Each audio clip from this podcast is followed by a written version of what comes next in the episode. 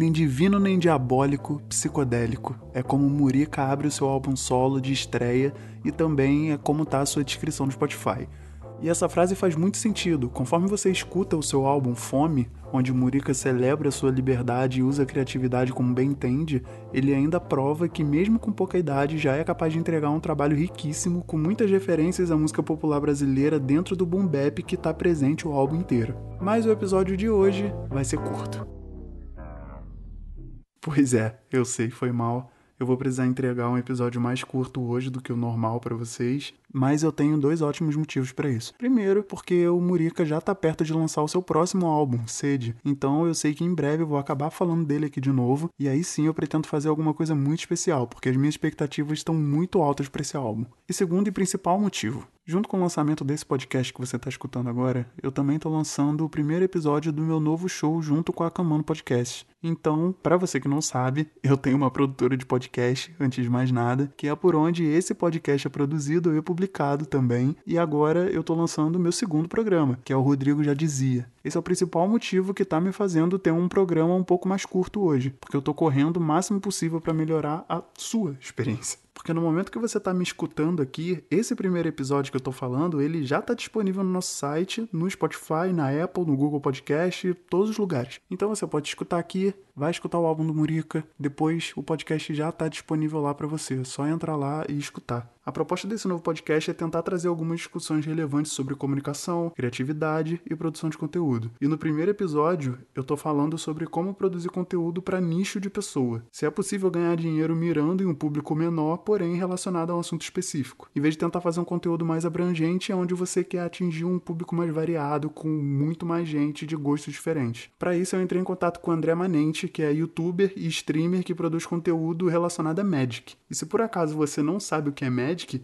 é disso que eu tô falando, malandro. Vai lá e escuta. Como que o mercado de comunicação cresceu tanto a ponto das pessoas estarem conseguindo pagar as suas contas falando de coisa que você nem sabe que existe. Então é só acessar camanpodcast.com.br e dar uma escutada lá no primeiro episódio que já tá disponível, do Rodrigo já dizia.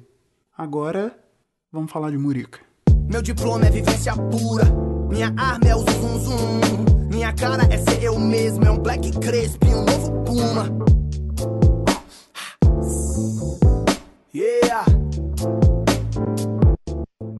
Esse com certeza é um dos trabalhos mais interessantes que o rap brasileiro produziu em 2019, sem dúvida nenhuma. Diretamente de Brasília, Murica é um cara que, mesmo muito novo, já mostra um talento incrível com a caneta na mão. Com 17 anos, o Murica já se destacava nas batalhas de rima do Distrito Federal, como a Batalha do Museu, e hoje, com 20 anos, já está se preparando para lançar o seu segundo álbum solo, o Cid. Então, para servir como esquenta para o álbum novo, a gente vai falar aqui do seu último trabalho, o Fome, lançado no primeiro semestre de 2019. Meu templo é Esquina paranoia delirante. Não, caio nessa hipocrisia da competição, que tudo é corrida, não.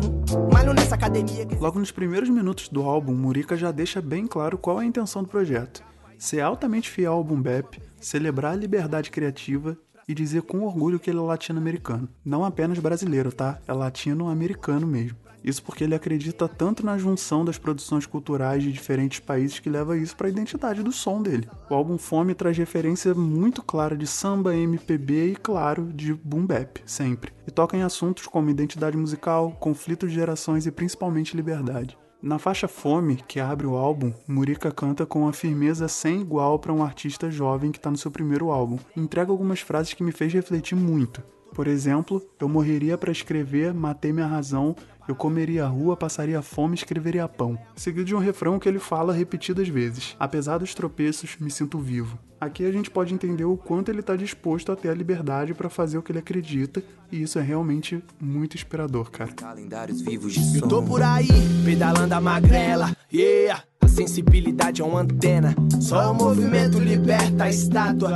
Vivo condenado à liberdade perpétua. Foram ventos dos ao longo do curto álbum de sete faixas, é praticamente um EP, Murica faz diversas referências à cultura brasileira, como usar trechos de entrevistas de televisão até brincar com expressões de uma música da KCL. Fome é um álbum pequeno, mas é muito interessante, mostrando o quanto uma pessoa jovem pode ter história para contar e um discurso muito forte, mostrando para todo mundo como a arte é democrática na hora de escolher quem vai expressá-la. Só sei que o céu é um mar aqui, não tenho braço, mudei o rumo Só sei que o som é o céu da.